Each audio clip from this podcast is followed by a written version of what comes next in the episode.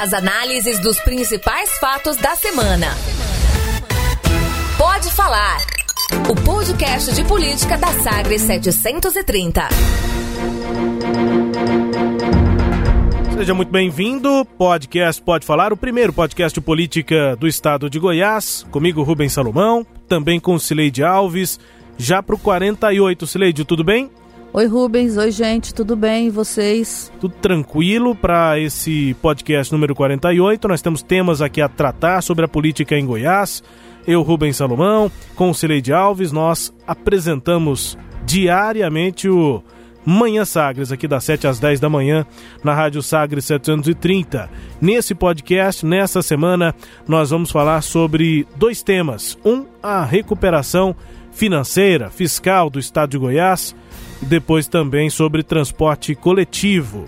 No transporte, dois assuntos, basicamente, né, Celede? A gente vai dar sequência ao que nós falamos no 47, que é a questão da desoneração da tarifa. Naquele podcast nós dizemos, dissemos que vai haver uma reunião da Câmara Deliberativa do Transporte. A reunião aconteceu e nós vamos falar sobre ela. Também nessa semana a definição né, da Metrobus sobre uh, o eixo Anhanguera, que foi expandido lá em 2014 para Senador Canedo, Goianira, Trindade. Agora o eixão não vai mais chegar a essas eh, cidades. Mas como é que ele vai chegar? Como é que vai funcionar? A gente vai atualizar isso aqui. E também recuperação fiscal do governo de Goiás. Celede era o plano A, depois foi plano B, teve plano C. Eu acho que a gente chegou até no plano D e aí, depois de um giro de 360 graus, voltamos ao mesmo ponto, plano A, recuperação fiscal, Sileide. Embolou geral, né? Embolou tudo, né? Eu tô impressionada. Porque, assim, é, ontem, quando. A, ontem que eu digo quinta-feira, a Sagres deu com exclusividade a notícia de que o ministro Gilmar Mendes tinha conseguido, concedido ao governo do estado uma liminar parcial autorizando Goiás a suspender por, por seis meses o pagamento dos serviços das suas dívidas com os bancos federais, que são BNDES, Caixa Econômica Federal e Banco do Brasil. A liminar veio com uma novidade que a gente não sabia que estava sendo discutida. Qual foi a novidade? Autorizou, considerou Goiás apto a, a, aderir à lei, ao regime de recuperação fiscal criado em 2017 pelo governo de, de Michel Temer.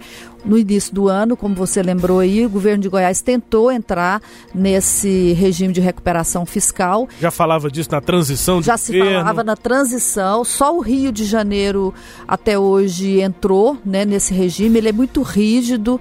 Tem e, gente no Rio de Janeiro que reclama. Que reclama, tem gente no Rio que, que acha que o Estado tem que sair desse regime. Bom, Goiás foi considerado inapto por quê? Porque a dívida consolidada do Estado tem que ser maior do que a receita corrente líquida. E aí o que, que aconteceu lá no começo do ano? Eu acho que nosso ouvinte que, que acompanhou bem aquela, aquela história vai lembrar é que a receita corrente líquida de Goiás ela ficou é, maior do que a, a, a, dívida consolidada. E o governo de Goiás reclamou muito, o Caiado reclamou muito, porque o 1 bilhão e 700 milhões de reais que o Estado, que o governo de, do PSDB deixou sem pagar da folha de pagamento, ele não entrou como dívida consolidada. Por quê? Porque ele não foi empenhado no ano anterior. Então, a dívida era, de fato, era maior, a dívida que o governo tinha que pagar era maior, mas ela não, não ela não, não era oficialmente maior porque ela não tinha sido empenhada e não estava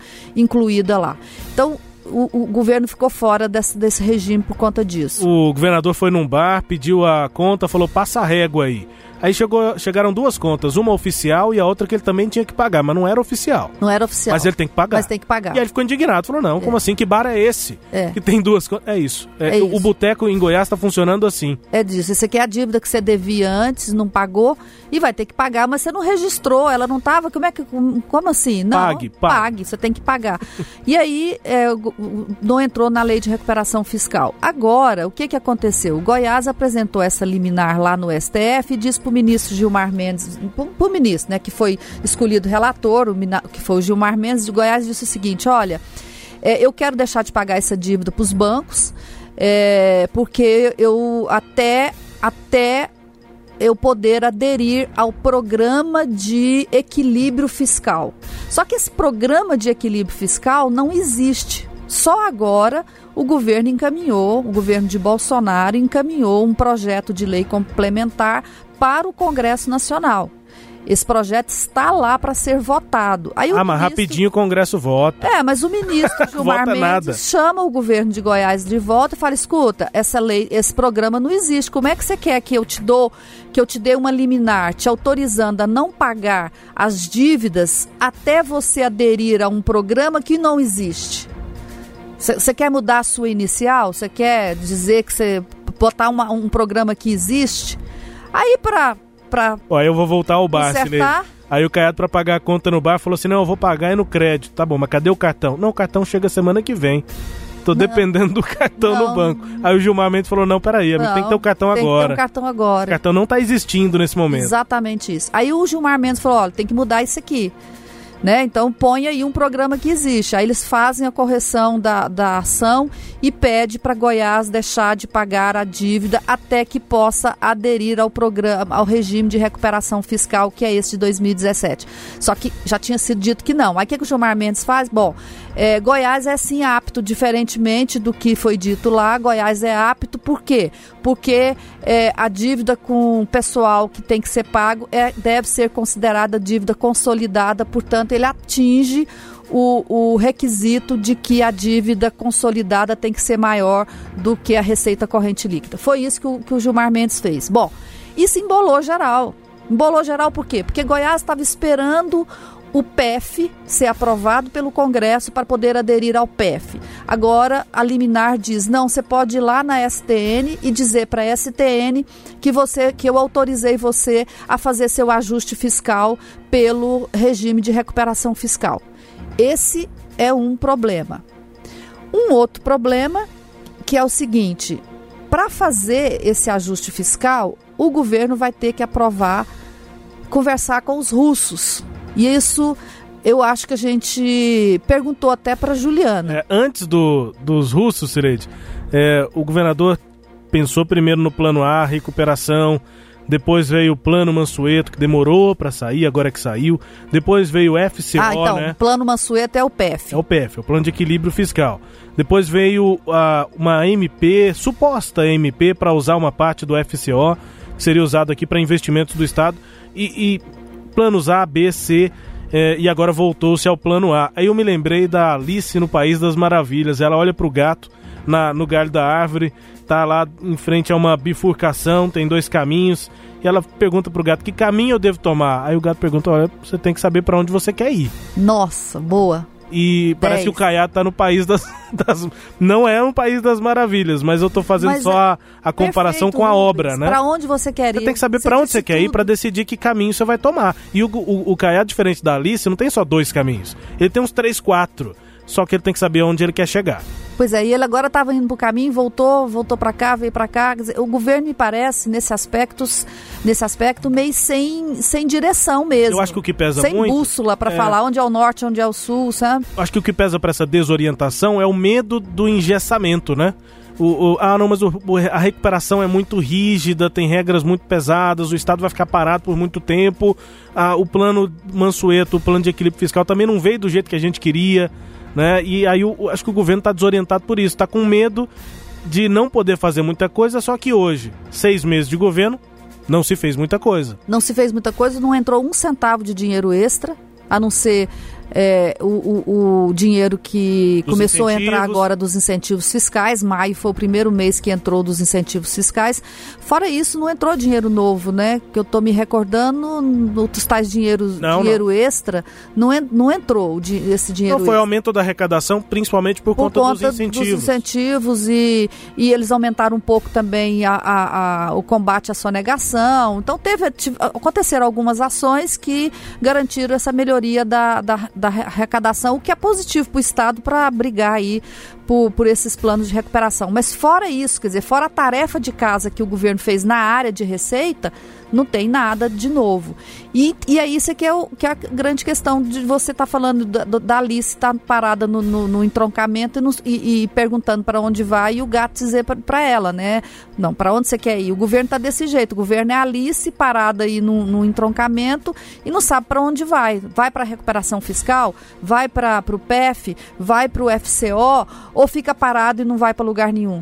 É, e, e a Alice dependia só da cabeça dela ela podia decidir o caminho e falar, não, então tá, vou por aqui, vou ver o que, que vai dar aqui. O, o, governador não, o governador não está sozinho, ele não está só com as próprias pernas. Tá, mas o governador, ele, ele tem que escolher um caminho. E, e ao escolher o caminho, eu acho que a primeira coisa é escolher o caminho. Depois que ele escolher o caminho, aí ele vai procurar as outras pernas para ir com ele mas ele tem que escolher um caminho. Ele tem que escolher se é PF, se é RRF, se é FCO, se é fazer um ajuste interno aqui, fazer um acordo com todos os poderes para achar um caminho interno. Quer dizer, ele tem que decidir isso e buscar esse, e aí ir atrás de quem o levará. Ali se decide que ela vai pro, pelo caminho da direita, por exemplo. Se ela precisa de ajuda para chegar até o, destino dela, ela vai pedir socorro para o gato, para os amigos né, dela e, e, e para outros mais que, que estiverem junto dela. Mas antes ela, ela tem que escolher. É. E eu acho que o governo tem que fazer isso. E conversar, né? Principalmente agora o governo está dizendo mais em fazer acordos, buscar colaboração dos outros poderes, Sileide, mas ainda sem saber o que fazer. É. Então vamos lá. O que, que o Estado precisa fazer? O tempo da recuperação vai, ser, vai estar dentro do plano de recuperação a ser firmado com a União. Entendi. Esse prazo de seis meses é para que nós adotemos as medidas necessárias para entrar no plano de recuperação. Porque, como eu disse, existem medidas que não dependem só do executivo. Então, a gente vai ter que, é, nós vamos ter que trabalhar bastante para que a gente consiga assinar esse plano com a União. Ah, na verdade, existem autonomia deles com certeza. Então nós vamos ter que, por isso que vão ser necessárias várias conversas e ajustes entre os poderes aqui do estado de Goiás, que estão todos bem imbuídos e sensibilizados dessa situação e eu acredito que é, haverá realmente uma sinergia importante entre os poderes para, para que as coisas aconteçam. Sinergia entre os poderes, será? Será, né? Teve conversa sobre isso. É, e o interessante é que de lá para cá ah, houve, mais co cobranças, né? A conversa que eu estou me referindo é aquela reunião que aconteceu antes, inclusive, da ação que a Cileide detalhou, né? Cileide, a ação que agora teve uma liminar atendida pelo Gilmar Mendes. Essa ação foi fruto de uma carta assinada por presidentes de poderes aqui, se reuniram tal, e essa sinergia foi conversada. Só que depois dessa conversa, o presidente da Assembleia, por exemplo, Israel Vieira, continuou cobrando do odécimo, do odécimo integral, 155 milhões de reais para custear investimentos. Não sei se tem lá essa sinergia toda, Cirete. Tem, tem que ter muita conversa, muita articulação pro, pro governador, pro Estado, é, de fato ver uma luz no fim do túnel que seria a recuperação financeira. Pois é, Rubens, essa que é, que é o, eu acho que esse é o grande problema, porque se for pelo regime de recuperação fiscal, é, o governo vai ter que aprovar, de acordo até com o que está na lei, e o ministro escreve isso na liminar que ele concede, ele vai ter que aprovar um plano de recuperação fiscal aqui dentro do Estado. E esse plano vai envolver aí, especialmente na área de pessoal, que os outros poderes concordem em reduzir as suas despesas. E isso implica em articulação. Então, o Ministério Público vai ter que sentar e olhar suas despesas, o, o, os tribunais de contas, o Tribunal de Justiça, a Assembleia Legislativa, que durante um, um tempo estava é, é, estourando o limite né, de despesa com o pessoal, porque o presidente da Assembleia Legislativa ele tem cobrado, como você acabou de dizer, 155 milhões para custeio e investimento. Tem a outra rubrica que é a de pessoal que o governo está pagando integralmente. E acho que está pagando até um pouco mais. Pelo menos no ano passado pagou mais. 0,01% né? a mais. A mais. E aí teria que ajustar esse, esse gasto com o pessoal. Eles teriam que reduzir os gastos com o pessoal. E tem que passar pela, e por fim tem que passar pela Assembleia Legislativa. Se é um plano, vai passar pela Assembleia Legislativa. E isso implica também fazer uma articulação política muito convincente junto com deputados é, para que eles aprovem esse plano. E aí é que mora a, a questão. É, o governador eu acho que anda tendo problemas na articulação política. É, a gente está notando aí que as bases, tanto do presidente da República quanto do governador, elas não são estáveis como eram as bases de Michel Temer e também de Marconi Perillo. A gente já falou muito sobre isso aqui, é uma, uma base mais flexível. Isso não é ruim. Né? Isso não é um problema, desde que haja uma boa articulação política. E o que nós vimos nesta semana na Assembleia Legislativa, com a votação daquela emenda constitucional que é, permite a reeleição do presidente é uma desarticulação política. O governo me meteu o pé pelas mãos lá naquilo. É, e, e se desgastou. Questão, né, não, não é negativo que a Assembleia não seja, uh, como é que eu vou dizer, subserviente, né, como era uh, no governo passado, Sileide, mas não dá garantias para o governador. Né? Então, nesse momento em que a articulação não foi bem, ele teve 10 deputados. De 41, 10. Ela não precisa ser, subserviente, mas ela também não precisa ser uma ameaça para o poder executivo. Ela não, a, Assembleia às vezes ela se coloca, ela não sabe o meio termo entre não ser é, é, subserviente e não ser uma ameaça. Mas você tocou no ponto. O governo tem que tem a missão de fazer a articulação política bem feita. Não fez, teve só 10. É, e, e, a, a, resposta é imediata. É, e a Assembleia, é, a primeira reação do presidente Lissauer Vieira à notícia de que saiu a liminar foi boa, né? Ele, ele falou é, comemorando, ah, que bom. A gente fica feliz até porque isso é um avanço para o Estado. Nós não teremos o risco de o governo ter que arcar com mais uma, um prejuízo de ser negativado e também de ser ter o, o fundo de participação dos estados é, bloqueado. E isso é um recurso considerável para a ajuda do custeio da máquina administrativa. Então, a gente fica um pouco mais aliviado. Precisamos é, ter acesso a isso, a parte jurídica do Estado olhar é, com calma como que vai ser a repercussão dessa liminar, até porque foi em parte, não foi 100% concedida. Então isso dá um alívio maior para nós podermos sentar com o governo na semana que vem e conversarmos sobre o que nós podemos fazer a partir de agora. É esperançoso ainda com a conversa sobre com o governo e aliviado Será mesmo, Sired? Pois é. Acho que tem um mas, tem gente que fala mas, né? É. Tem um mas aí. Os, os gaúchos. O senhor, tá, o senhor tá aliviado, feliz e tal, mas mas tem ele, uma questão. Ele ainda falou, tem que ver a repercussão jurídica disso, né? Eu acho que na primeiro momento ele pensou assim, o governo vai aliviar o caixa, é bom para nós, porque vai sobrar dinheiro para mandar para o duodécimo da Assembleia Legislativa, porque o assunto era o duodécimo. Só que ao ver a repercussão jurídica disso, pode ser que descubra-se que o Estado vai ter é, é, muitas limitações, como a Juliana Prudente, que é a procuradora de geral do Estado, falou para gente, olha, aderir ao, ao regime de recuperação fiscal significa limitações severas para os estados. E isso inclui, quando se fala estados, inclui os outros entes, não, não, não é apenas o executivo, é o judiciário, é o legislativo. Então, que bom que o Lissauer está é, disposto a conversar nessa semana que vem, porque vai ser a hora de conversar mesmo, porque as notícias não, eu acho que não serão boas assim como ele imagina é, que serão. Vai continuar uma conversa na semana que vem que não tem é, previsão para terminar, porque o governo também vai começar na semana que vem a conversa com Brasília para saber o que, que vai ser da recuperação fiscal. Como o Celede disse, tem contrapartida de todo mundo. Né? Aí a sinergia da Procuradora-Geral do Estado, Juliana Prudente. Bom, a gente dá continuidade também, Celede, ao tema do transporte coletivo, né? Começando com o fato da semana, que foi a Metrobus decidir que não vai mais operar ah, nas cidades de Trindade, Senador Canedo, que eu gosto de chamar o Canedo, e também em Goianira. Cá entre nós, Silete, foi uma decisão eleitoreira de Marconi Perillo em 2014.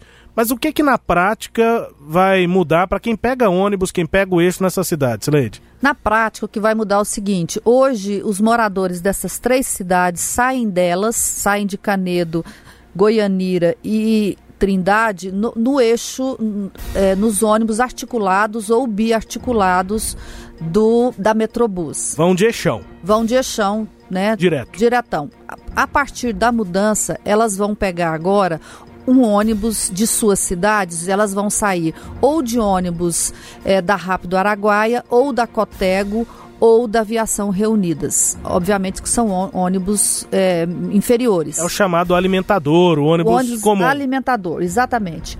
É, fora isso, não vai haver muita mudança, porque a mudança maior, quem fez foi o próprio Marconi. Então vamos recuperar, vamos voltar à história. Em 2014, é, todo mundo que entrasse no eixo tinha direito a pagar meia passagem. Todo mundo, qualquer pessoa, eu, você, qualquer um que entrasse no eixo Anhanguera pagava meia, meia passagem. Aí o ouvinte vai lembrar de quando ele pagava 50 centavos. Teve uma época que era 45, 45 centavos. centavos, que era o número do o, PSDB. O promotor Fernando Krebs entrou Isso. com uma ação. Isso. Mas foi rápido, porque não dava para bancar 45 não centavos dava. por muito tempo. Mas teve 45 centavos. Eu me lembro de pagar 50 centavos Foi a primeira vezes. ação eleitoral é. né, nessa área. Bom, em 2014 ele quis quis estender. E o que, que aconteceu para a Metrobus? A Metrobus operava um, um eixo Jardim é, é, Novo Mundo até Padre Pelágio de 13,8 quilômetros.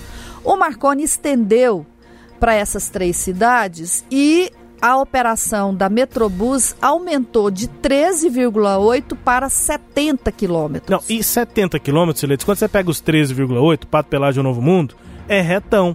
Você não tem muita subida e descida, você não tem muita curva. As a paradas. Maior, maior subida que você tem é a do Novo Mundo mesmo, ali chegando no Palmito. Quem conhece sabe mesmo lá chegando no Pato Pelágio, não tem uma subida assim tão grande. Agora vá pegar o morro para ir pro Canedo para ver como é que faz na GO 403. Não é, não é simples, não. É. Pra Goianira também tem curva, tem subida. Aí você fala assim: ah, mas. Significa. Faz muita, faz muita diferença? Ou se faz. Aumento de, de, de gasto com pneu, combustível, manutenção de ônibus. Tudo isso cresceu demais e ficou na conta da Metrobus. O governo Marconi Perillo percebeu, né, logo depois que era uma conta muito cara, o que, que ele fez? Ele criou em novembro de 2016 o cartão Metrobus. E aí o cartão restringiu essa, é, é, o acesso por meia passagem àquelas pessoas que comprovassem alguns critérios lá para ter acesso ao cartão Metrobus. Bom, então o cartão Metrobus hoje existe, continua existindo. É, o governo ele funciona igual o passe livre. Quem tem direito compra o cartão e o governo libera crédito para esse cartão. E aí as pessoas vão e usam o crédito naquela linha, que, que, é, que é toda essa linha aí que a gente está falando, é, incluindo o Goiânia e as extensões dela. O que vai acontecer? Aí já reduziu o número de passageiros. Pronto. Então o Marconi diminuiu o benefício ali. O que vai mudar agora é, é basicamente isso que eu falei, os ônibus e quem tem esse cartão né, a CMTC me informou que quem tem esse cartão vai continuar usando todo o eixo. Então, para as pessoas, a mudança é essa. Para Metrobus, já vai ser uma mudança muito grande, porque ela volta a operar apenas 13,8 quilômetros. Então, ela vai carregar mais passageiros em um trecho menor. Ela vai ter uma despesa menor e ela devolve para as, as empresas que ganharam a licitação lá em 2008 as linhas que elas tinham que operar. Então, a, a, hoje é distribuída da seguinte forma: tem uma, uma empresa que é chamada de empresa espelho, que ela opera em todas as linhas, que é a Rápido Araguaia, ela é empresa espelho, e tem uma alimentadora que divide com ela certas algumas linhas. Então, no caso, Trindade é Rápido Araguaia e Reunidas. Goianira é Rápido Araguaia e Reunidas também, porque é região oeste e noroeste. E Senador Canedo, que é leste, é Rápido Araguaia e Cotego. Então, essas três empresas, elas haviam ganhado a licitação lá em 2008, agora elas voltam a operar. Por isso que a CMTC não quis entrar nessa discussão. Ela simplesmente falou para quando a Metrobus disse não vou operar, ela pegou e falou: então, ok, eh, vocês discutem lá, porque a, a, as donas das linhas são essas e elas que vão ter que tratar desse Vocês assunto. que se resolvam, né? Vocês que se resolvam, exatamente. É, um ponto importante, Leide, é então que para o passageiro nas cidades só muda o ônibus. Ele vai continuar pagando, quem tem o cartão Metrobus continua pagando a meia passagem, mas não vai ser mais o eixão vai ser um ônibus alimentador Isso. pagando a mesma passagem. Isso é o que a CMTC informa uhum. para gente. Bom, fica uma questão importante que é a gestão da própria Metrobus, que segue com dificuldades financeiras. Isso pode ser um alento. Agora o é. governo continua falando em privatizar, inclusive, né? Inclusive, eh, Rubens, quando o governo decidiu por essa, por, essa mudança? Por essa mudança, colocar o, o, o, a Metrobus nessas extensões, foi uma decisão que foi acertada entre a Metrobus, que era presidida na época pelo padre, ex-deputado Padre Ferreira, e a Rede Mob, que são as operadoras. Foi uma, foi uma decisão delas. Elas passou fizeram essa acordo. CMTC nem CDTC. Passou. A CMTC, inclusive, ficou brava na época, porque ela era a, a fiscalizadora e não ficou sabendo. Agora, como quiseram devolver para a CMTC, ela falou, decidem aí que vocês criaram o, o fato, vocês desfazem o fato agora. É um pouco isso. A gente vai acompanhar, claro, né? É, a história do eixo Anhanguera também para esses essas outras cidades. Agora, Sileide, nós precisamos dar é, sequência aqui a conversa sobre desoneração da tarifa do transporte coletivo. Nós detalhamos isso aqui na edição 47. Se você está aqui com a gente no 48 e não está sabendo do que nós estamos falando, ouça o 47, você vai ter todos os detalhes sobre a proposta que foi elaborada para reduzir tarifa ou manter a tarifa, enfim, é, mas uma tarifa mais acessível no transporte coletivo e ao mesmo tempo ter investimentos. Nós falando sobre a proposta e ela foi apresentada na CDTC. Pois é, foi um desastre, né? Não foi bom, né? Não foi bom. Que foi na Câmara Municipal com Câmara vereadores. Municipal, fez com vereadores lá. Os vereadores, é, todo respeito, eu sei que tem gente séria lá, e mas assim, ficou aquela coisa de palanque. É, e palanque com quem não vai decidir sobre o assunto. Exatamente. Porque eles têm um voto na Câmara Deliberativo. Tudo bem, é um voto. Mas é um vereador. Os vereadores, a Câmara de, Municipal de Goiânia, não vai votar projeto nenhum, mesmo que essa proposta vá para frente. Não. Quem decide isso é o governador Ronaldo Caiado e a Assembleia, e a Assembleia. Legislativa e, é claro, a própria Isso. CDTC. Quer dizer, a discussão tinha que ter começado lá na, na Assembleia Legislativa. Sem dúvida. Com parlamentares que estão interessados na região metropolitana de Goiânia. Porque nem todo mundo vai. Você vai ter deputado lá, sei lá, vou chutar, não sei se é o caso não, mas vamos supor que o deputado Paulo Trabalho, que é lá de posse, não, não tenha interesse em participar disso, porque não é a área de uhum. atuação uhum. dele, ele não trabalha no, com a região metropolitana. Ok. Você não vai perder tempo com. Ele não vai perder o tempo dele, né? Ele, ele tem que ser convencido. Mas em algum depois, momento ele vai ter que votar sobre isso. Ele vai ter que ser convencido a votar. Lá na Câmara, nem isso. Nem isso. Nem votar eles vão. E começou pior, eu acho assim, que foi um desastre tudo, ter escolhido a Câmara para apresentar é, esse, esse, projeto. E a posição do presidente do poder. O que, que o presidente do poder fez? Ele deu uma, uma, uma uma, uma declaração, primeiro para o Jornal Popular, para a coluna Giro, em que ele disse o seguinte: que ele não, é, é, não participou da reunião porque a CDTC, com exceção do colega dele, né, o Lucas Quitão, é, e o deputado Alisson Lima, que foram os que votaram contra o reajuste da tarifa de ônibus lá na reunião anterior, que ela, ela, ela não discutiu na hora certa que na hora, na hora de que eles, eles deixaram aumentar a passagem, que essa discussão tinha que ocorrer antes de aumentar a passagem e que agora é conversa fiada, é uma reunião para marcar outra reunião. Depois ele falou mais, né? Ele deu uma entrevista também para o Samuel é, em que ele, ele falou outras, fez outras declarações que é, me deixaram assim bem é, impressionada, ou mal impressionada, seria melhor dizendo. Não, ela é importante. Eu só acho que a CDTC não faz ela com seriedade.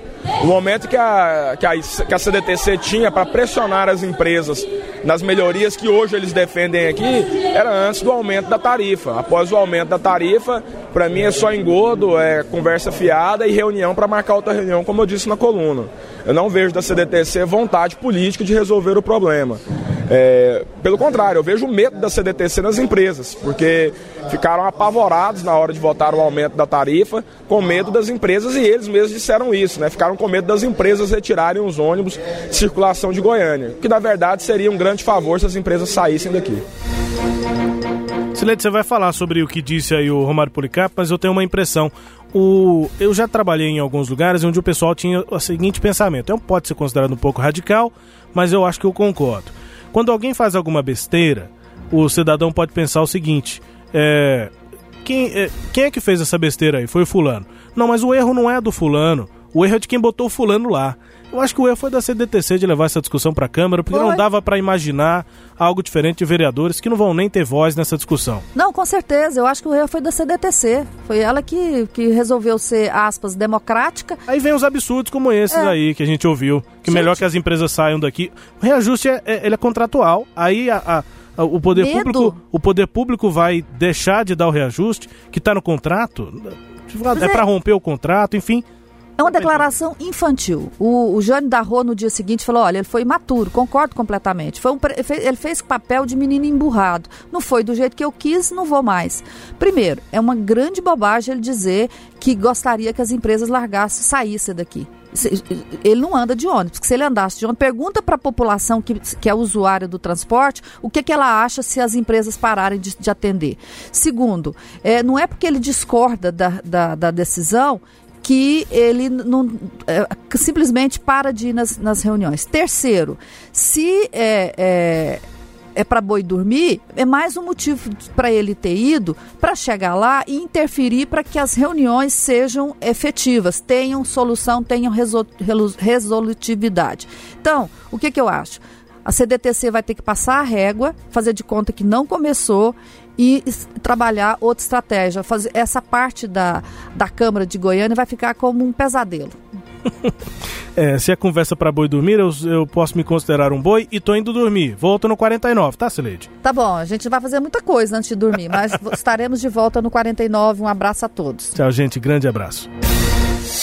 Você ouviu? Pode falar o podcast de política da Sagres 730. Uma análise de credibilidade a cada edição.